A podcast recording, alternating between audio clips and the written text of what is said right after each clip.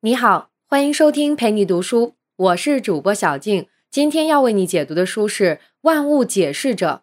下面我会用大概十五分钟的时间，简单的介绍一下这本书。本书作者兰道尔·门罗是美国科普作家、漫画家，曾就职于 NASA，任机器人工程师，从事写作十余年，出版过《XKCD》那些古怪又让人忧心的问题和《万物解释者》，都是很有趣的内容，如飞机在火星、木星、金星等等上面会怎么样飞等等。三本作品均获比尔·盖茨的推荐。甚至他还拥有一颗自己的小行星。国际天文学联合会最近将小行星四九四二命名为门罗。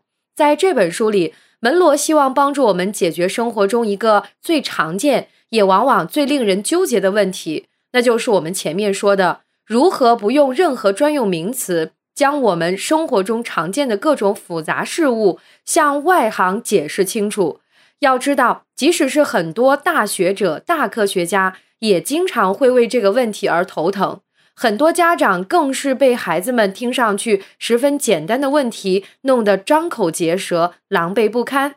然而，通过门罗的讲解，你会发现，原来这也并没有什么难的。这本书里，门罗讲解了四十五个问题，涵盖各种学科的方方面面。今天我们在这儿选取六个不同领域的问题来看一看，我们可以怎么样把一个复杂的问题用最简单的方法解释清楚。这六个问题分别是：一、地球；二、细胞；三、笔记本电脑；四、海上石油钻探平台；五、核电站；六、火星探测器。我们先从第一个问题说起：我们的地球。不妨回想一下你的学生时代。地理课上那些七大洲、四大洋复杂难记的地名，是不是让你很头疼呢？我们花尽心思背下来这些，但除了应付考试之外，并没有太多用处，更不能帮你真正了解地球。比如，或许你能记住欧亚大陆的分界线是乌拉尔山和高加索山脉，但这么划分的道理是什么？同样，大西洋和印度洋的真正分界线在何处？有谁能分清楚吗？更重要的是，即使你在地图上画出这么一条线，起上几个听上去很专业的名词，对你真正理解地球表面的结构和功能毫无帮助。所以这本书讲到地球的时候，完全不提这些名词，而是用图示的方法。他没有告诉你地球上最高的山峰叫珠穆朗玛峰，而是告诉你这里为什么高。因为过去两个陆地板块在这里撞到了一起，它们彼此挤压，就使得板块结合部高高隆起来了。他也没有告诉你地球上最深的海沟叫马里亚纳海沟，而是告诉你这里为什么深，因为一块海底陆地沉没到另一块陆地下面去了。他没有给你罗列各种火山的名字，而是用最直观的语言告诉你什么是火山喷发。就是石头会燃烧冒烟儿，以及为什么会喷发？因为地底下的热石头顶开了这里的地面。怎么样？如果一个孩子认识地球是通过这种的方式，而不是陷进一大堆需要死记硬背的地理名词里，那他应该会对地球有更直观、生动的认识吧？我们再来说第二个问题。说完了大的地球，再来说说小的细胞。怎么对外形描述细胞核、细胞质、细胞膜、线粒体、内质网等结构和功能？本书是这样做的：在一张普普通通的细胞结构图上，书里没有标注任何专用名词，而是一些听上去很萌、很接地气的新名字。细胞被叫做组成你身体的小水袋，这个袋子有堵外墙，防止水分泄漏，这就是细胞膜。袋子里面有个控制区。里面装了信息阅读器和机器制造者，这说的就是细胞核以及存储在细胞核里的 DNA。我们还可以这样来解释抗体。袋子里面还有一些小动物，是很久以前钻进去，起初可能没安好心，但折腾了很久以后，决定与小水袋和平相处。这样一来，原本中学生都不容易全面掌握的细胞结构和功能，不就连幼儿园小朋友都能搞清楚了吗？下面我们再来说第三个问题。有些人可能觉得过去的事情都好说，日新月异的现代科技才最难向外行解释。本书当然不会回避现代高科技事物。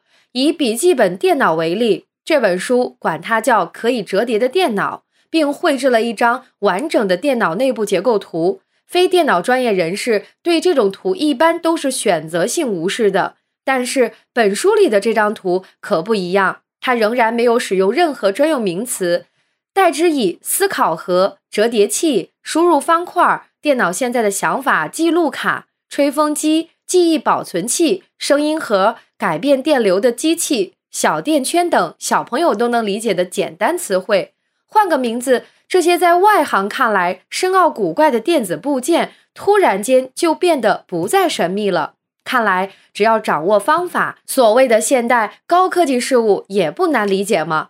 第四个问题，也许有人会说，笔记本电脑还不够大，也不够复杂。作为万物解释者，本书欣然接受各种高难度挑战，那就来个大得多的又极端复杂的吧——钻井平台。这种钻深海底的巨型机械设备似乎和我们的生活很遥远，但是你知道吗？用来驱动街上汽车的石油，以及我们每天做饭用的天然气，很大一部分都是这些钻井平台开采出来的，可以说是最接地气的高科技设备了。钻井平台的内部结构极其复杂，有些比最大的航空母舰还大，甚至和城镇一样大。这本书觉得。钻井平台这个名字听上去不知所云，所以管它叫打洞的城市船，生动地概括了钻井平台的三个特点：会打洞、大的像城镇，而且具有城镇的大部分功能，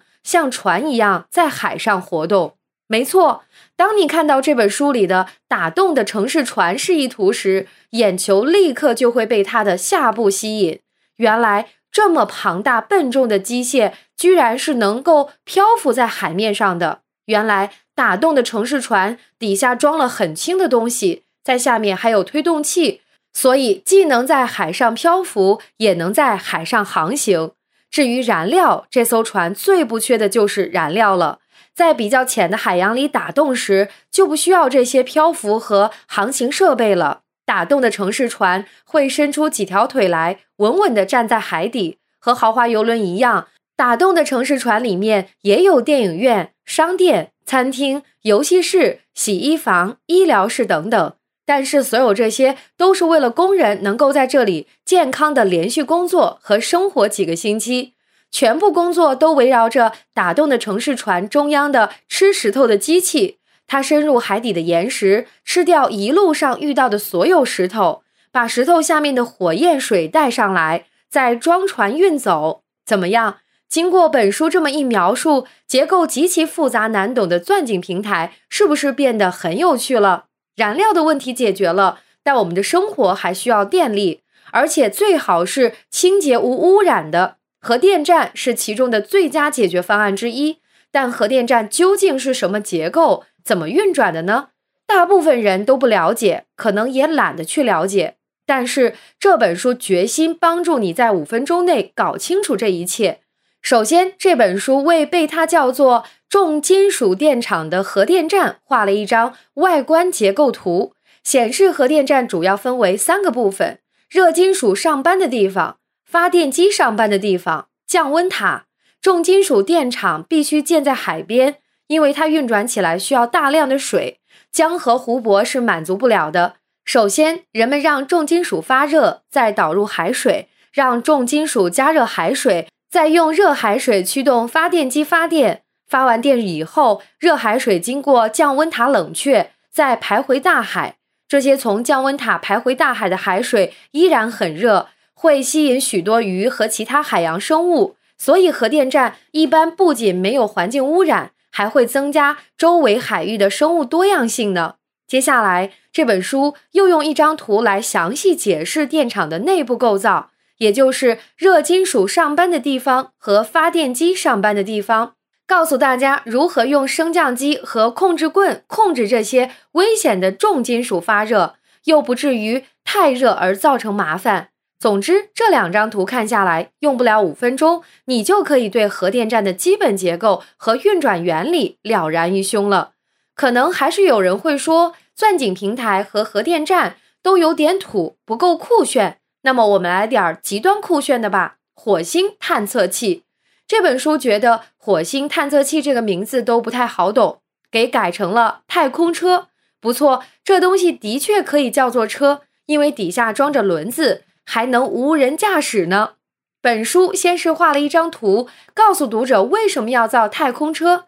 因为火星的生存环境极为恶劣，其他的探索设备都不靠谱，而且经过实验发现，就连太空车这个设计都存在缺陷。火星上的石头比地球和月球上的石头锐利得多，太空车的全金属轮子都不断被扎破。下一代太空车可能因此改用昆虫式的六角运动结构，这样也便于爬坡。你会发现。如此复杂的机制机器，好像解释起来并不费事儿。这就是这本书传授的神奇方法。它并不惧怕复杂事物，而是专注于将复杂的事物拆解为一个个易懂的简单事物，并乐在其中。到这里，大家可能明白了，本书放弃了几乎所有学术性的专业名词和公式，仅使用最少、最浅显的词汇来描述一个事物。尽量从本源角度来理解事物的本质，这种描述方式除了易懂，而且还能够引发读者的研究兴趣，去更进一步阅读和探索很多原本可能不会感兴趣的东西。因此，本书才敢于号称万物解释者，能够满足五岁至一百零五岁人类的好奇心。当然，这并不是说严谨的学术表达、专业名词这些东西是不好的。对于构建一个学科体系来说，这些都是必要的。本书的方法也不能替代正规的学术书写，但是对于需要普及知识的群体，特别是低龄人群来说，那些专业严谨的术语，很多时候反而成了阻碍我们理解事物本质的壁垒。因为这些壁垒的存在，我们甚至对身边很熟悉的一些事物都提不起研究的兴趣。而且会让书本知识跟我们现实生活中遇到的问题割裂。比如说，你知道老房子里的自来水管为什么经常会鸣叫，而新房子就没有这种现象吗？你知道微波炉为什么无法为冷却食品快速解冻吗？你知道电梯有两个刹车片吗？甚至对于钥匙开锁的原理，大部分人都不甚了解。实际上，这些知识都应该是基本生活常识。缺乏这些生活常识，会给我们造成巨大的隐患。我们随时都有可能陷入麻烦之中。例如，错误的使用电器，不知道怎样正确修理房屋设备，在遇到火灾、地震、雷雨等灾害时，因行为不当而遭到伤害，后果可能非常严重。然而，这些内容通常都是书里不会讲的，所以我们缺乏通过生动直观的方式了解事物、获取知识的渠道。这也就是我们读这本《万物解释者》的意义之所在，它会带给你更多的启发。原来知识可以这样讲、这样学。兰道尔·门罗的这本《万物解释者：复杂事物的极简说明书》到这里就说完了。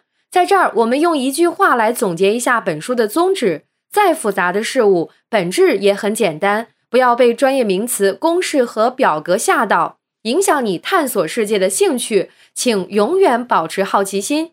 以上就是《万物解释者》的主要内容。感谢关注，陪你读书，欢迎点赞分享，同时可以打开旁边的小铃铛，陪你读书的更新会第一时间提醒你。我是主播小静，我们下期再会。